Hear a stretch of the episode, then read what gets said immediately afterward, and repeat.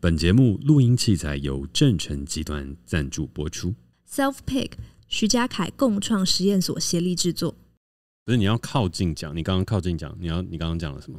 我说你们洋葱圈真是我吃过最好吃的。怎么说？就是洋葱味不会很重。好，那你先你先拿一个，你先拿一个吃吃，是不是不太合理？其实不太好。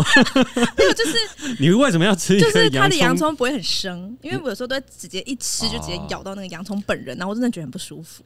所以是我们的，因为我就觉得它都是油炸食品，它就是要油炸过后那种那种不健康的感觉，啊，不是不健康的感觉，是那种油炸爽感，爽感没有不健康，爽很脆，你们那个皮很脆。来，你吃一口看看，你吃一口，你现在就是要吃。我才刚洗手哎，欸，那边有叉子。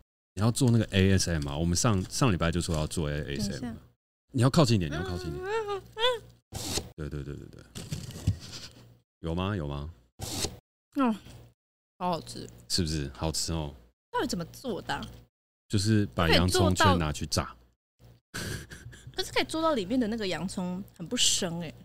这个就是厨师 Jack 厉害的地方。来来来，我跟你讲，我们厨师也叫 Jack。你像你刚刚是用第三人称称呼自己吗？不是，这就是厨师 Jack 厉害的地方。里面有一个厨师 Jack。哎，那个 Joe，你可以帮我敲个门，请 Jack 出来一下吗？哦，是这样子，是吧？哎，Jack 在忙是不是？哎，佑成，那个刚刚我们主持人有在提问说，你的洋葱圈怎么可以炸的这么好吃？有什么秘诀吗？很好吃哎。油温控制啊，好，辛苦了，辛苦了。你先忙，你先忙。油温，油温控制真的是一门学问。好了，专心录音。好，好来。欢迎收听世代登出。大家好，我是嘉凯。大家好，我是 Cady。世代登出会在每周四的下午五点上架，邀请你在下班时间跟我们一起短暂登出这个时代，保养一下你的人生账号。每一季我们会选一个登出的主题，探讨这个世代的各种面向，尝试找出不一样的生活方法。而这一季我们聚焦的登出主题是网络科技。没错，而今天我们要讨论的是网络介入后的人际关系上让人抓狂的已读不回。为什么我的 rundown 看起来跟你不一样？你上面明明就写网络介入后的人际关系第一部曲。对啊，因为我想要改啊，我就是要临场发挥，善变。嗯，类似是好，是随机应变，随机应变。所以呢，我们这次跟这个我们制作人佳琪讨论，就是、嗯、因为这一这一季的主题是网络科技嘛，然后我们就想要讨论，就是网络介入之后，我们人际关系发生了什么样的转变。那当然说，人际关系的转变其实有非常多面向的，所以呢，我们就挑了三个我们觉得比较大家可能会比较有共鸣的，然后它是怎么样影响我们跟人的相处，不管是家人或是朋友或是。感情这样，然后今天第一个主题就是以关于已读不回这件事情，就为什么已读不回会让人有情绪？当然不是每个人都有情绪，可是就他妈的，就他妈的，是在切入之前，所以它是上中下三部曲哦。对啊，连录三集，呃，对，三集啊。哇，这但我们不会今天全部录完呢、啊，探讨的很深入哎。但面向不同，就不会说已读不回要讨论三集没有？就今天就这一集的主题只是已读不回，嗯、可是网络介入后的人际关系有分。我们想，我想分三集来聊，因为我觉得面向不同。可以透露一下吗？透露吧。透露透露。投票啊！透透支持透露透露 透露的，哎，是透露透露透露吧？透露露露。像是我们这个世代讲露，你们这个世代讲露。好，好来啊！可是可以吗？不行吧？可以吧？预告一下，对啊，可以啊。还是你没准备？我有准备啊。那就 show off 一下，就是好好好，那上不上中下上的话，就是要讲已读不回这件事情，嗯，然后中也就是等一下我们要录的那个是要讲关于电话恐惧啊，就是有些人其实不喜欢接电话，OK，但是像我就是会比较 prefer 不要讲电话，用这个用文字的，我们预告一下，好好好，再预告一下，下话是跟呃交友软体有关的哦，哎，是吧？是吧？对，你们两个在糊弄我吧？不是，因为我今天就是聚焦准备这 这这两集的 rundown，我还没有，我还没有下一集 rundown，我还没写、啊。哦，你还没写，就是还没有做功课。呃，不能这样讲，就是说还没有很认真的研究。哦，对。对对对，好，已读不回，来吧。对，然后因为我听说，也不是听说，因为就是据大家所知，你就是一个已读达人，就是我被你已读的次数就是非常多次，就你非常热爱已读别人，所以说，当然你等下可以问你自己洗白，但我知道你是非常热爱已读别人的人，所以就是你可以等下用你的角度去分享，就是你为什么不回别人讯息？嗯，对。你你我没有我没有我没有冤枉你吧？你是真的很爱已读别人。呃，对，但是通常我用 WeChat 或 Slack，你没有办法看到我有没有已读啊，我又没有用 Line。WeChat 呃，Slack 不在我们今天讨论的范畴，因为它不是通，它不是通讯软体，它是工作的软体啊。它只是它是有通讯功能的工作软体。Messenger 可以显示已读吗？它可以，它头像可以掉下来，那就已读了。头像会掉下来？你 seriously 不知道它头像会掉下来吗？就比如我私讯你，然后如果我你的头像没有掉下来，就代表说你的头像还没有已读到那个部分呢、啊。真的假的？原？你是认真不知道吗？我认真不知道啊！我以为头像出现是代表我在线上，不是？是我指的头像是指就是聊天的时候。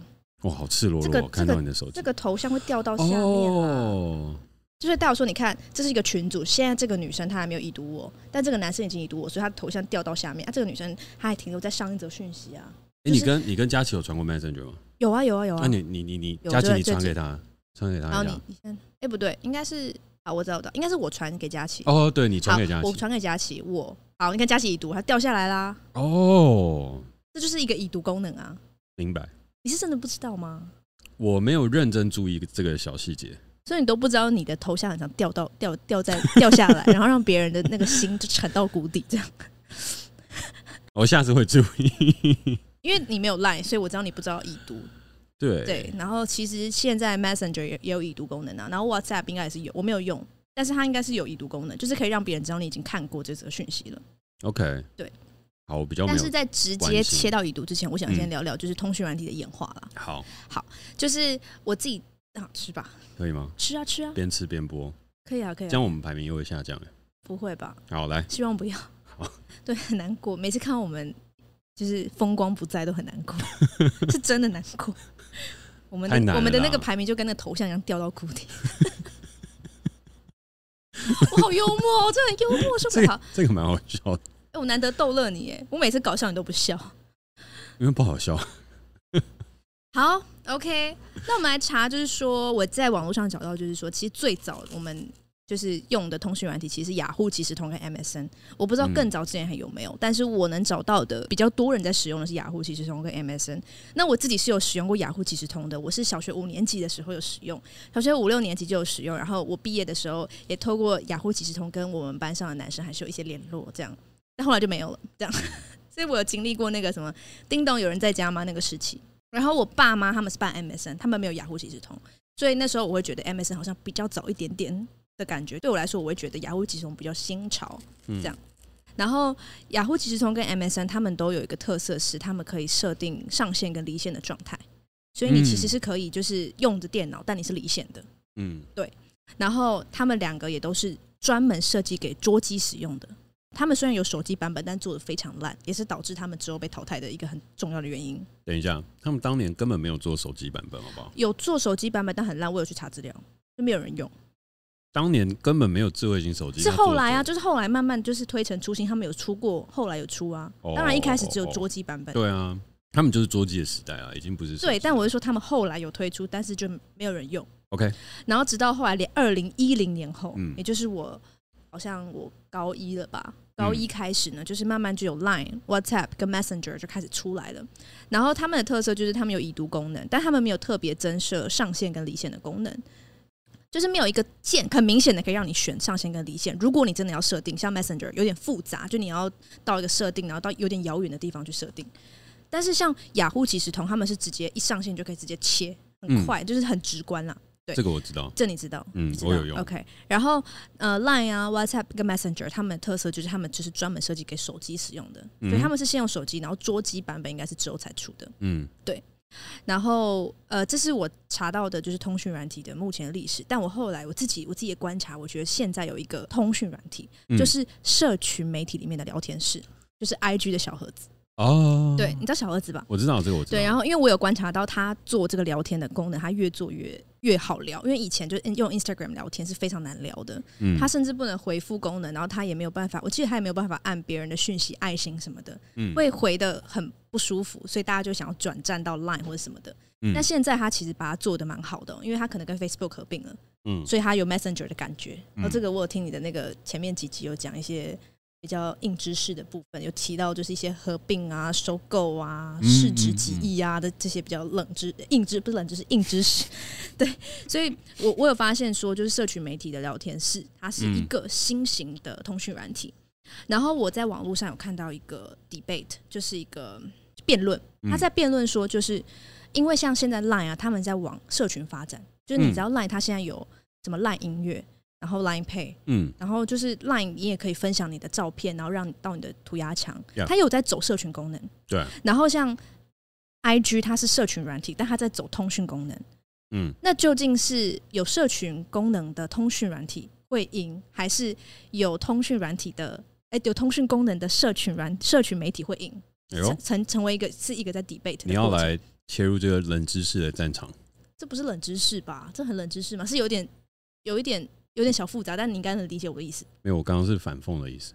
哦，我没 get 到。就是反讽你刚刚说那个投资并购是冷知识、冷知识、硬知识、硬知识、硬知识。对对对。然后我自己是比较认为，就是有通讯软体的社群媒体会赢，因为社群媒体本身就是就是制造话题、制造聊天内容的一个很重要的地方。嗯。你只要回复别人现实动态，你就可以聊天。嗯。对。然后我是自己是觉得，就是从雅虎即时通到 IG 的小儿子。其实是我们现在通讯软体的演化这样子。OK，然后我今天想要聚焦讨论，就是关于已读、已读以及已读不回以及不读不回等等的这方面的这个通讯软体上的现象。这样好，好，来，那我想要先讲，就是关于已读功能的起源。OK，你知道已读功能的起源吗？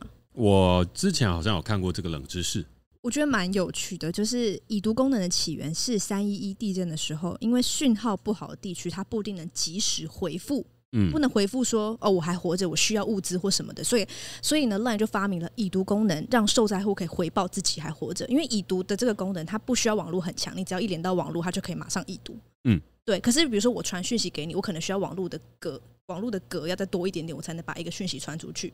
可是已读它只要连到网络，基本上稍微一有网络，它就可以它就可以感应到。嗯，对。然后这是它一开始的起源。但是之后，其实三一地震之后就没有灾没有灾难嘛，已读的这个功能就继续保留下来了。嗯，对。然后我自己觉得很有趣的原因，是因为已读一开始的发明并没有跟回复是绑在一起的，它就是因为你不能回复，所以它帮你设了一个已读功能。嗯，它就是因为他们没他们受灾，他们没有办法回复，所以我让你有已读的这个功能，让你来告诉我，就是你还可以帮跟我保持一个联系。嗯，可是现在已读跟回复是没有办法分开的功能。就当你已读了，你就要面临你要回还是不回，它是一个选择。嗯哼，对。可是当初它就是因为你不能回而设计出来的，所以我就觉得哇，好有趣。这当然是我自己的观察，没有人做这个分析，但我发现哦，这就是为什么已读不回或已读要回会让大家这么就是有情绪，是因为已读当初就不是设计来来让你回复的。嗯。对，然后呃，所以说关于已读不回，就是为什么会产生情绪，我自己是有一些想法的。然后我自己整理了一些我的想法。对，那就是第一个是我刚刚讲，就是已读跟回复一开始应该是分开两个功能，但被我们绑在一起看待，就我们的情绪被绑在一起。嗯，但我我自己就觉得说，已读并不是为了回复而设计的。可是如果我们因为别人的不诶，别人的已读与否而影响到我们的心情，它就是一个错误的路径。嗯，对。那第二个是我觉得。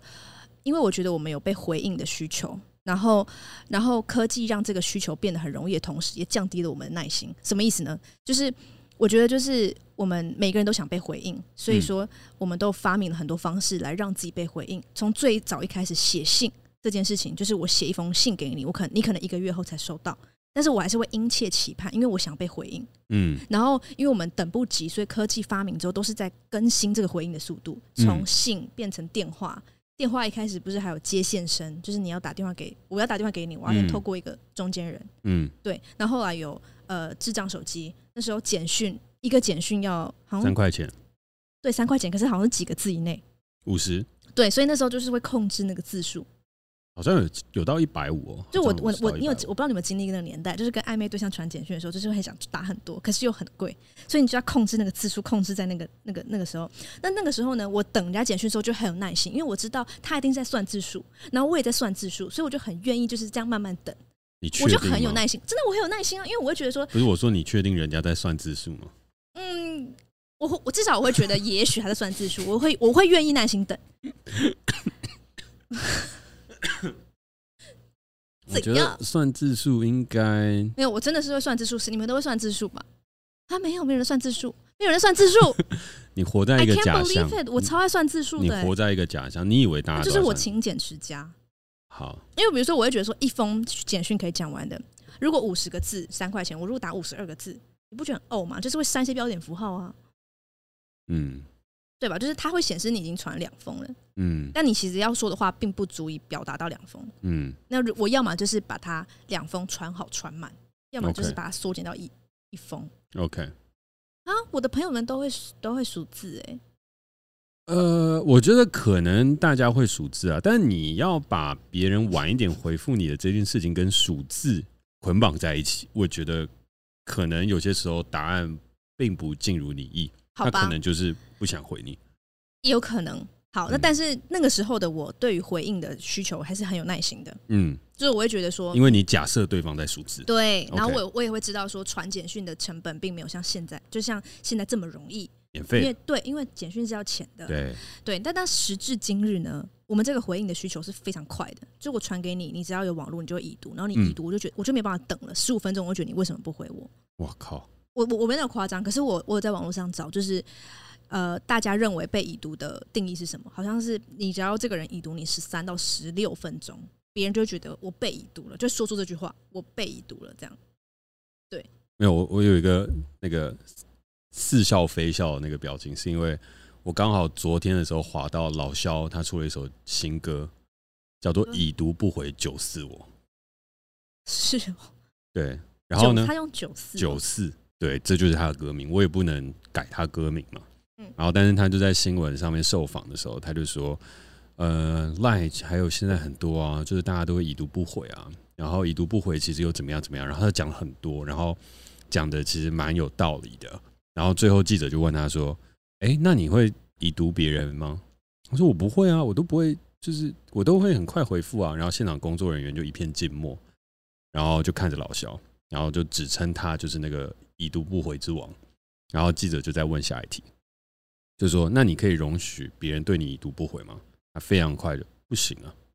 那你觉得多久没有回你就是不行？就切回到你刚刚问的嘛。嗯，大家是十五分钟吗？老肖是三分钟，三分钟你没有已读我，你就是已读不回。呃，应该是三分钟已读了没有回吧？已读了没有？他他好像也不能忍受大家没有读，然后也不能忍受已读就是。他有问。Oh my god！他的耐心，看他耐心，他耐心被科技惯坏了。就是、我，我们的名字要飙高了，但是可能会都是。不是啊？怎么可能三分钟？我传讯息给你，我在忙哎、欸，我上厕所就要三分钟了。哦，那那那他应该是在讲已读后三分钟，已读后比较合理。哦，也是啊，也是。对啊，就是会有这样子的，这样子的，就是我我承认有像老肖这样子的人存在，所以会越来越多，越来越多人不读不回啊，我就超爱不读不回的。OK，就我宁愿不要让你知道我已读，但其实我可能都有看到，这样还可以这样干。可以啊，为什么不行？按手机的那个待机画面，对不对？待机画面，待机画面当中，它跳出来，不是待机画面嘛？就是预览啊，就别人传讯息给你的时候会显示，比如 Kelly 传了一个什么给你，那你会先看到一个显示部分的内容。那他可以看吗？我可以把它变成全部内容吗？有个功能叫三 D Touch，它可以预览内容。哦，示范给你看，就是比如说我现在不想回，比如说，比如说好，你看我现在不想回佳琪，然后我就这样，我可以先长按，然后看佳琪传什么给我，然后我就。再把它跳掉。我靠！我跟你讲，我真的觉得科技把我们惯坏，不是惯坏，就是科技设计了很多方法，让我们可以逃避很多事情。你们好，这个可以等下再讲，这个可以等下再讲。好，好，总之我觉得就是因为我们人人有被回应的需求，所以我们的科技一直在不停的更新这个需求，让这个需求可以很快被满足。但我觉得同时也造成我们的耐心降低了，嗯，导致别人已读的时候，我们就会觉得为什么你不回我？然后我觉得这个会有，就是会有个情绪，因为我们的需求没有办法被满足，我们会觉得我们没有被回应。嗯，这是我认为的。然后我上网找到啾啾写的影片，他就有讲到，就是为什么已读不回会让人生气。他就提出了一个心理学的理理论，他就说这个理论叫社会指标理论。他就说每一个人的自尊心有很大一部分是来自别人对自己的看法，然后这些看法呢，就会在我们的心中形成一个类似指标的东西，然后它是会一直游移的。那如果当我们觉得我们自己的自尊或是我们自己的表现被人家接受了，这个指标就移到一个社会含瓜，就是我被社会接受的地方。那如果我们觉得被别人否定或拒绝，就会有一种被排除的感觉，所以我们的指标就移到社会排除。然后他觉得这个这个指标是它是移来移去的，嗯。然后已读呢，被已读这件事情会有一种被排挤的感觉，被排除的感觉，被社会排除的感觉。嗯、所以我觉得这个逻辑就是我自己整理的逻辑，就是因为我们被回应的需求没有被满足，所以我们就会感觉到自己不被接受。嗯、而每个人去处理这个被接受的的能力不同，所以每个人对已读的情绪也会不同。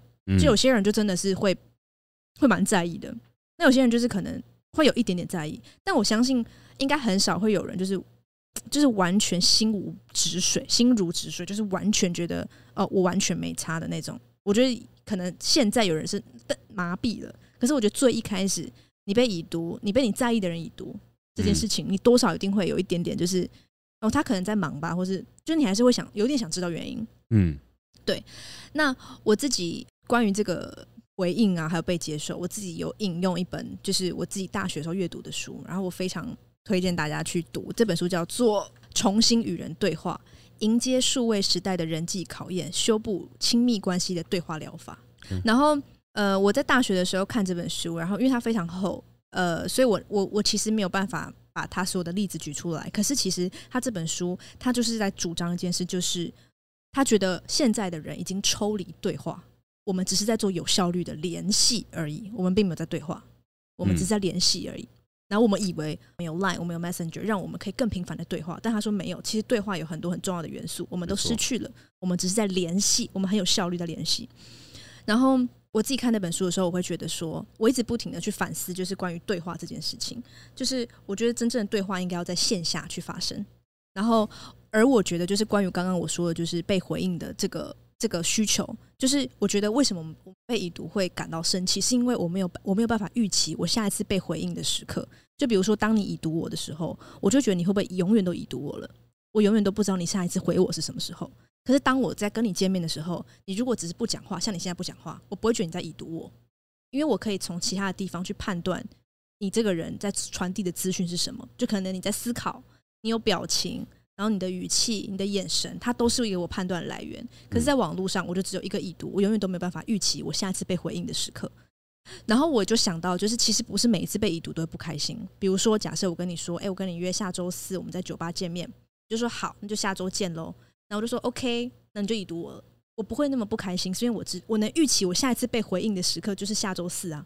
就是我可以预期，我下一次跟你接触的时刻是那个时候，所以我不会觉得我被已读了这么不开心。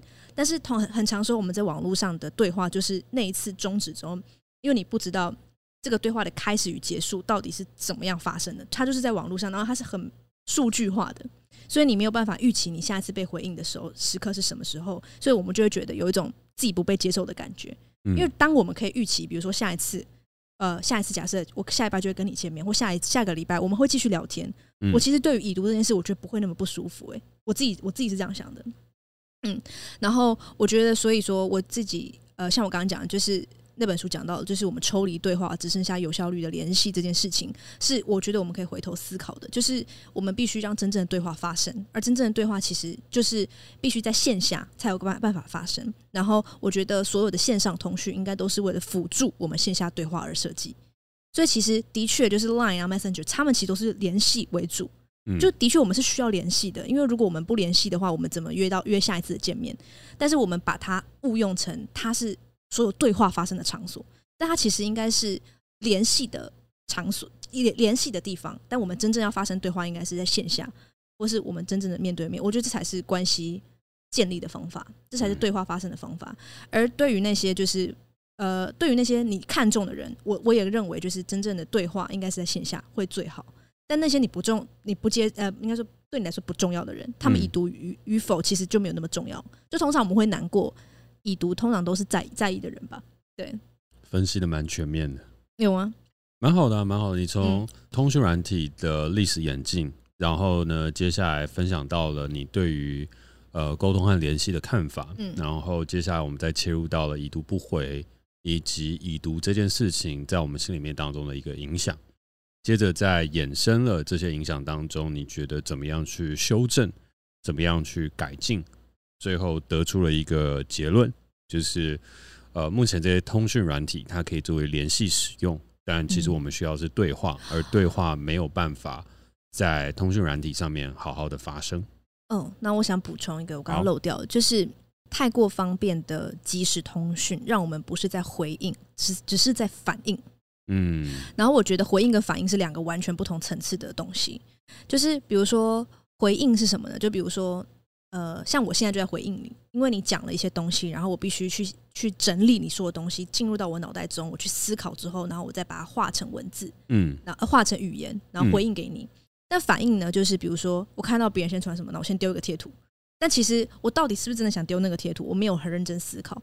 但其实我们的通讯软体它设计了很多可以让我们反应的功能哦，比如说丢贴图，然后按爱心，嗯，然后按赞，或是呃，就是就是我觉得好像这两个就是一个很值得反应的。就是比如说我还不知道怎么回他，那我先按他的讯息爱心，让他知道说，呃，我有在回应你。但其实那不是回应。嗯然后那本书里面有讲到，这真正的对话是彼此的回应，就是我们看着彼此，然后看着彼此的眼神，然后呃，透过彼此的聊天的内容，然后去去想你要怎么回别人，而不是只是一来一往的，就是反应。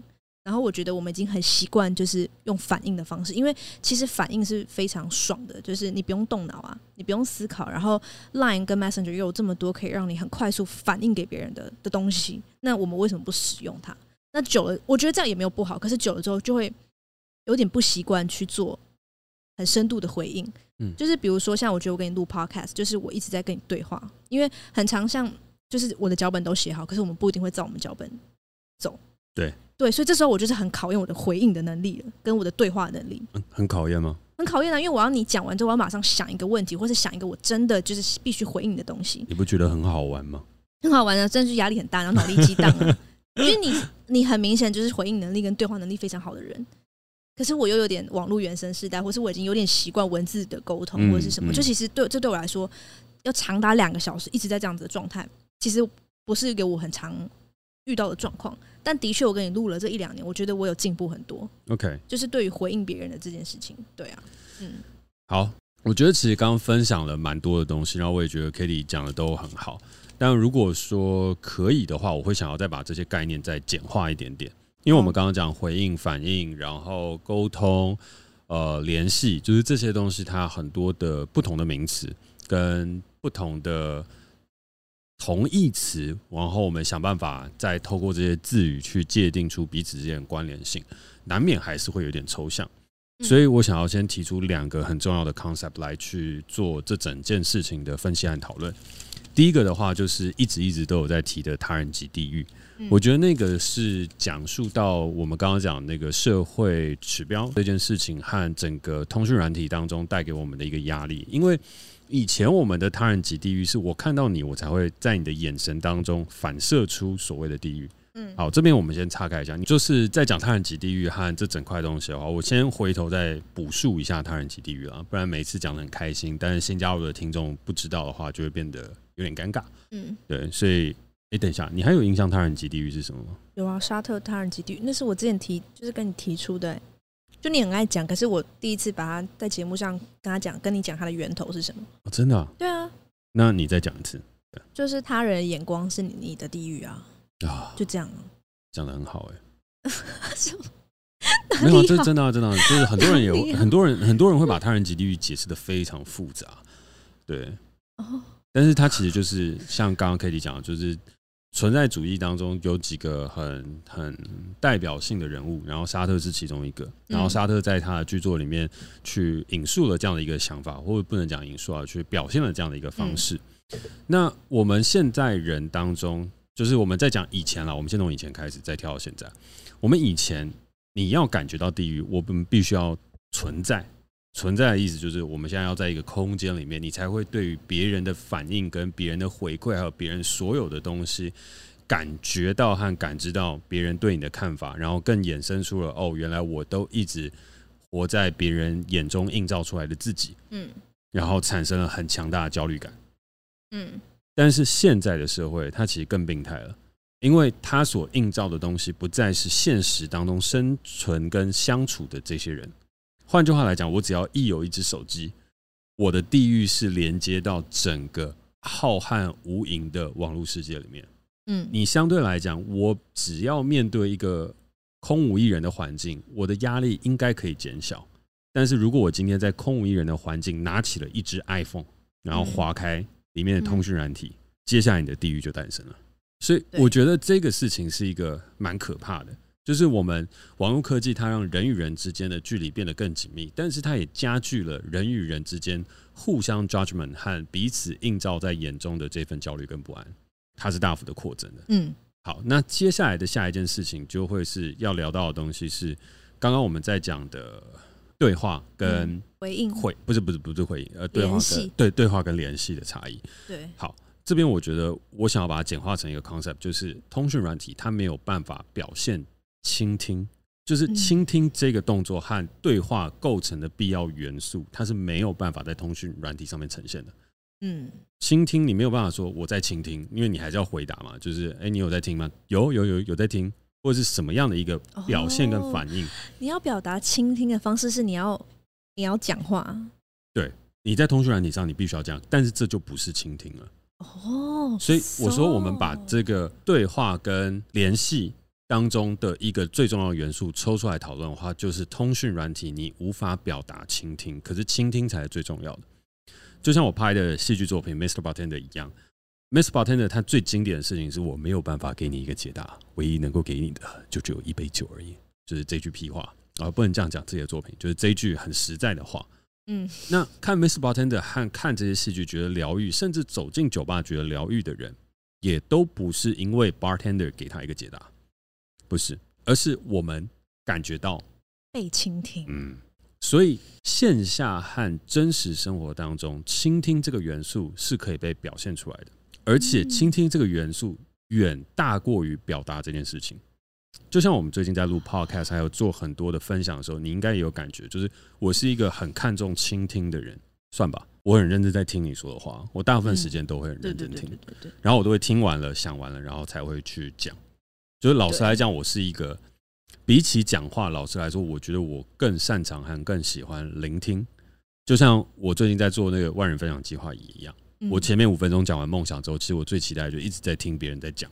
分享你想要跟我分享的事情，嗯，然后我觉得我可以把这个角色表达的很好，或是在徐家凯共创实验所沙龙里面也是一样，我都会很喜欢是加入到一个 table 之后就坐在那边，然后听大家讲，然后只是常常会被 cue 到，所以就是还是要讲话，嗯，但是我很喜欢听，而我觉得倾听这个事情，它才是产生温度和让人缓解焦虑的最重要的一个一个一个元素吧。所以，当通讯软体它无法表达倾听的时候，它就只剩下沟通之间的不断增加那个焦虑感。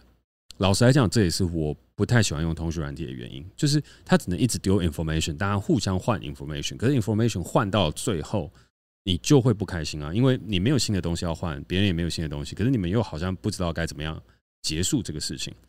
然后你要很认真听别人说一个很难过的故事，你也只能嗯嗯嗯。哦，呃，然后丢个表情，丢个贴图。可问题是，真的人与人之间面对面的时候，你的那个倾听是，你光是坐在那边就可以有一股温暖的力量。所以这也是我在 Line 那一集的时候分享的。很多人会觉得我不用 Line，或是不参加家族的群组，或是有一些可能奇怪的怪癖，是因为我这人真的很冷漠。但我觉得不是这样，是我会有压力。那个压力的事情是，假使我现在很好的朋友，我有几个很好的朋友，其实。都不在国内，都在一个在加拿大，然后一个在美国，还有我哥也在美国。那在这样一个情况下，他们如果在我在喝酒的时候，或者是在我在工作，或者我在什么样的一个时间点，他们就突然赖我了，或者是突然跟我讲说：“哎，他们遇到一些困难，要要怎么样做，要怎么样做。”可是我当下又没有办法好好倾听的时候，我会觉得啊，天哪，我我该怎么办？我会有一种无助感，然后我会有压力，因为那个压力不是说。我不回应他们，我会很不开心。不是，而是我没有办法待在他旁边，我没有办法去做这个事情。我这样处理了之后，对方跟我，我们都有这个共识，就是当我没有办法提供倾听的时候，我可以去找能够倾听的人去讲述这个事情。可是我依旧跟你是最好的朋友，我们依旧是非常非常 close 的麻吉，这不会有影响。嗯但是我觉得当代有一个问题是，我跟你是很好的麻吉，然后我今天遇到困难了，我就预设你一定要回应我当下的困难。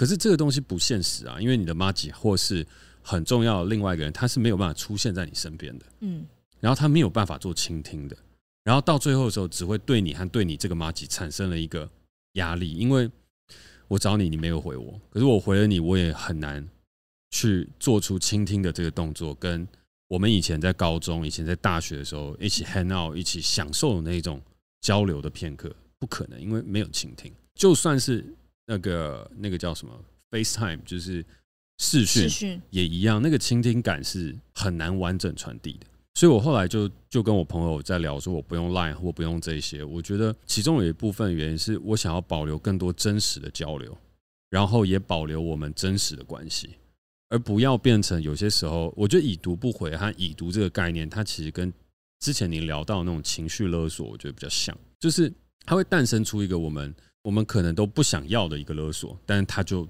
渐渐的发生了，然后这个事情发生了之后，你也没有办法好好的解决。所以我后来不用 Line，不用这些通讯软体，还很喜欢已读不回的原因，就是因为我觉得我没有办法倾听你要跟我说的事情啊。嗯，那如果说你有需要我，我还可以开车去找你。举例来讲，我或者是我有机会，我可以飞去加拿大找你。如果没有疫情的话，或是你可以飞回来，那你只要一回来，我一定会抽出时间，我一定会排除万难，然后我们一起吃饭，一起聊天。嗯，这就是我的原则。我要在我能够有倾听的时候，跟你产生真实的交流。那如果说没有，你只是要哦寄个喜帖给我啊，或者什么等等，那你可以通讯软体，然后我会很快回复你 yes or no，然后什么等等。但是我们要发生真正的像你说的对话，那你一定要给我一个表现倾听的空间，也要给你有一个倾听的空间，不然我们之间的情感不会维系。我觉得每一次没有倾听的状态下，他都会丧失了一个感觉。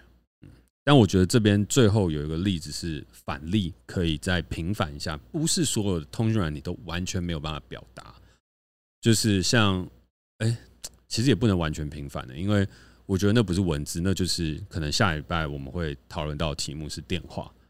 对，但我这边先稍微举个例子，就是我觉得像电话，它就有倾听的功能。就像我妈跟我哥每个周末的早上会讲两个小时的电话，嗯。然后那个状态就是可以倾听的，甚至我也可以表达我在倾听，因为当我去到听得到那个手机的声音的时候，我会说：“哎哥，我在旁边。”因为都开扩音嘛，然后我哥就会知道我在旁边听。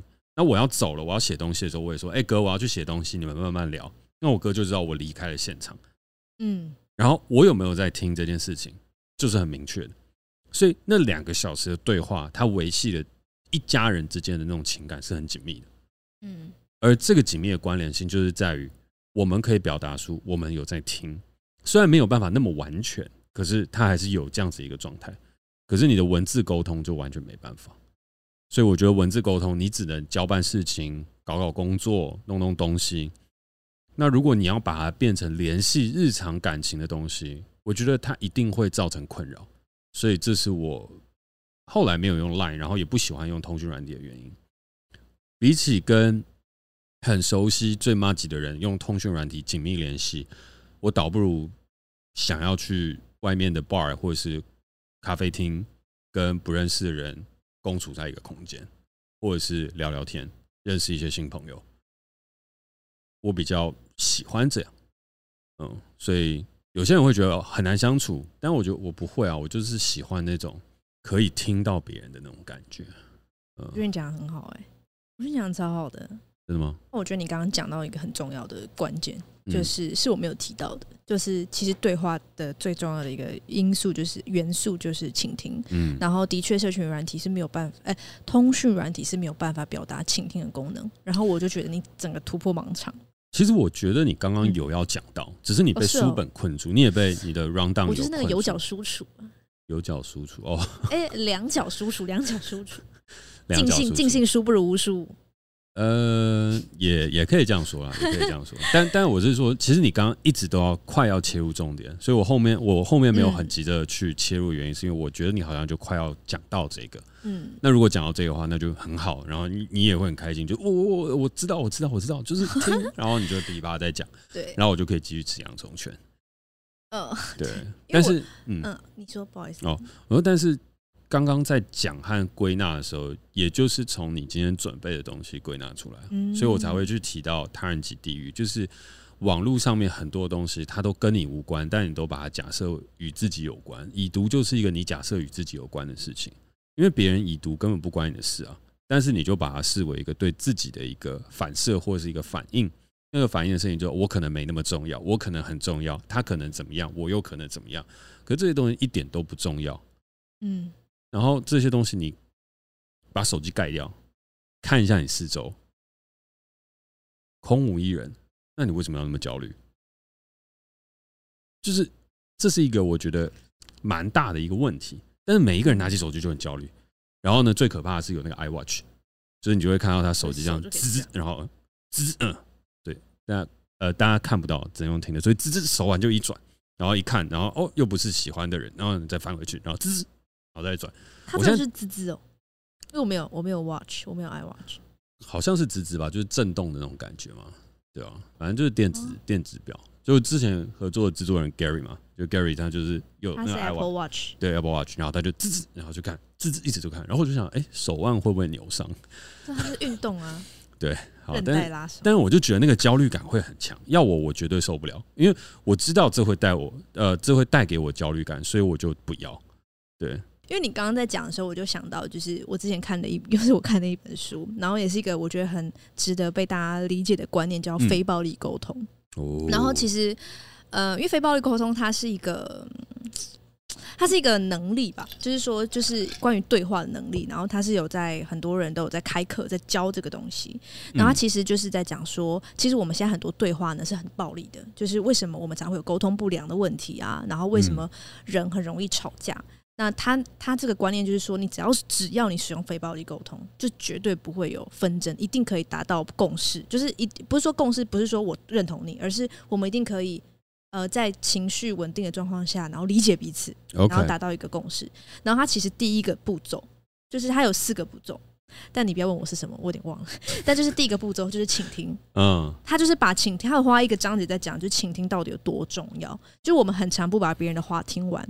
就比如说你讲一讲，我们就想要打断你，或是觉得说，哎、欸，其实我也有一个观点想要分享，但其实最重要的事情是倾听。对对，那有时候比如说，当我打了一拖拉库东西讲完，然后你已读，我就觉得你为什么已读我？但说不定你在倾听，但是其实，但是他是没办法表达这个功能的，我只会觉得我被冷冷落了。嗯，但其实明明就是明明就是一个最重要的元素，它是没有办法在 Line 或是 Messenger 上表达出来的。然后我觉得它也是一个很关键，就是为什么我们看到已读。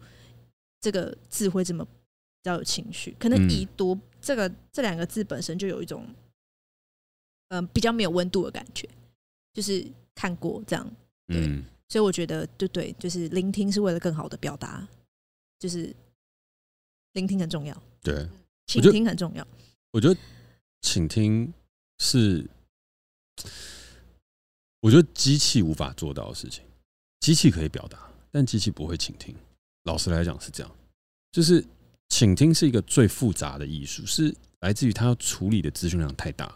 倾听不是单纯听啊，倾听是你还要看，你要感觉，你会张开你的所有的感官，视觉、听觉、触觉、味觉、嗅觉，全部都有。那所有的东西加总起来，它才叫做倾听。嗯，倾听是一种一种 vibe，你跟电脑不会有这样子的感觉，除非到最后变成云端情人梦。哎、欸，那叫云端云端情人啊，不是云端情人梦，是 MVP 情人梦，超跑情人梦 啊！云端情人就是当你已经对一个机器或是一个一个一个物件产生了一定的情感投射之后，它才会有那种情感的状态产生。